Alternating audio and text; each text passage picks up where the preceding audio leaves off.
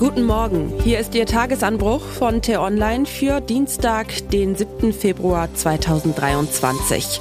Was heute wichtig ist. Erdbeben in der Türkei, es zählt nur schnelle Hilfe. Die Erdbeben im Südosten der Türkei treffen eine Region, die schon oft unter Krisen gelitten hat. Geschrieben von T-Online Politikredakteur David Schafbuch und am Mikrofon bin heute ich, Michelle Paulina Kolberg. Es gibt diese Tage, an denen ringt man mehr um Worte als sonst. Die Welt ist eine andere als noch Stunden zuvor. Alles ändert sich Montagnacht um 1.17 Uhr, als das deutsche Geoforschungszentrum in Potsdam ein Erdbeben im Südosten der Türkei registrierte. Es erreichte einen Wert von 7,7 auf der Richterskala, nordwestlich der Stadt Gaziantep und unweit der Grenze zu Syrien. Das Epizentrum lag in rund 10 Kilometern Tiefe. Das ist für ein Erdbeben niedrig und sorgte dafür, dass die Schäden umso heftiger waren. Spürbar wurden die Erschütterungen auch im Nordwesten von Syrien, im Libanon, auf Zypern, in Israel und im Irak. Stunden später waren bereits hunderte Menschen in der Türkei und Syrien tot und mehr als tausend Gebäude alleine in der Türkei eingestürzt. Da erschütterte ein zweites schweres Beben die Region. Diesmal nördlich der Stadt Karamanmaraş lag der Wert bei 7,6. Es folgten weitere Nachbeben. Die Zahl der Toten, Verletzten und Vermissten stieg weiter an. Der deutsche Think Tank Risklayer prognostiziert bereits einen Gesamtschaden von bis zu 20 Milliarden Dollar und mehrere 10.000 Todesopfer. Dabei muss es nicht bleiben. Die Wahrscheinlichkeit, dass noch weitere große Beben folgen, ist in nächster Zeit deutlich höher, sagte Erdbebenexperte Jens Skapski meinem Kollegen Lars Wienand.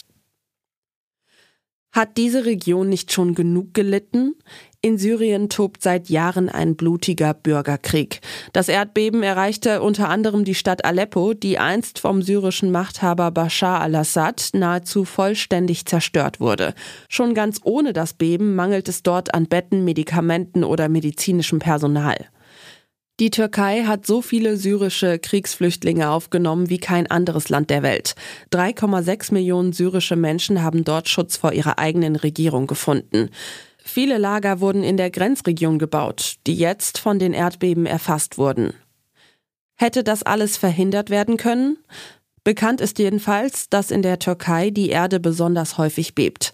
Ein GFZ-Forscher sagte dem Spiegel, ein solches Beben sei nur eine Frage der Zeit gewesen. Entscheidend ist, dass Häuser in Erdbebenregionen so gebaut werden, dass sie entsprechende Erschütterungen besser aushalten. Doch solange noch zahllose Menschen vermisst werden oder auf einen Arzt warten, stellt sich eigentlich nur die Frage, wie können wir ihnen in dieser schweren Zeit helfen? Falls Sie etwas beitragen möchten, Hilfsorganisationen und Gemeinden haben in den betroffenen Regionen neben Blutspenden auch zu Sachspenden aufgerufen. T-Online hat eine Liste von Organisationen erstellt, die Spenden sammeln. In einer ersten Reaktion haben zahlreiche Staaten ihre Hilfsbereitschaft erklärt. 45 Länder hätten bis zum Nachmittag schon ihre Hilfe angeboten, sagte der türkische Präsident Recep Tayyip Erdogan. Wir werden alle Hilfen in Bewegung setzen, die wir aktivieren können, sagte etwa die deutsche Innenministerin Nancy Faeser, SPD. Das Technische Hilfswerk THW bereite schon Hilfslieferungen vor. Auch aus den USA soll erste Unterstützung auf dem Weg sein. Am Mittag waren bereits mehr als zehn Rettungsteams unterwegs, die vom Zentrum für Katastrophenhilfe der EU geschickt wurden. Es lohnt sich allerdings, genauer hinzusehen, wer noch alles seine Hilfe angeboten hat. Als eines der ersten Länder sagte Griechenland Hilfe zu, obwohl zwischen dem Land und der Türkei große Spannungen herrschen. Helfen wollen auch Schweden und Finnland, deren NATO-Beitritt die türkische Regierung seit Monaten blockiert. Israel möchte sowohl die Türkei als auch Syrien unterstützen, obwohl das Assad-Regime Israel als Staat nicht anerkennt. Im Krieg befinden sich auch Russland und die Ukraine, trotzdem haben beide Länder ebenfalls ihre Hilfe angeboten. Ein Land braucht Hilfe und fast alle machen mit. Das ist schon in vermeintlichen Friedenszeiten bemerkenswert. Aktuell ist es noch außergewöhnlicher.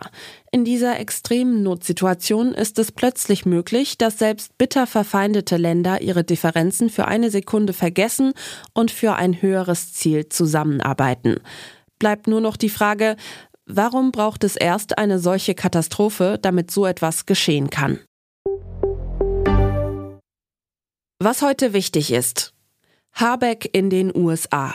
Gemeinsam mit seinem französischen Kollegen Bruno Le Maire setzt der Wirtschaftsminister seine Gespräche in Washington fort.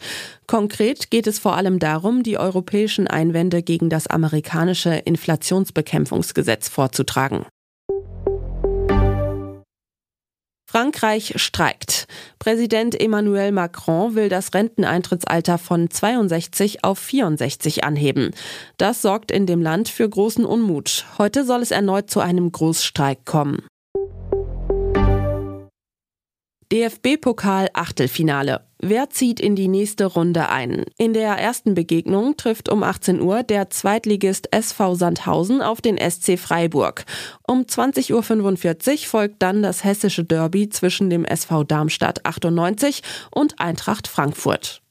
Das war der T-Online-Tagesanbruch, produziert vom Podcast Radio Detektor FM. Uns gibt's auch morgen wieder und am Wochenende mit einer Diskussion zu einem der wichtigsten Themen der Woche. Hören Sie auch gern in den neuen T-Online-Podcast Grünes Licht rein. Dort gibt es in 10 bis 15 Minuten einfache Tipps für einen nachhaltigeren Alltag. Vielen Dank fürs Zuhören und Tschüss.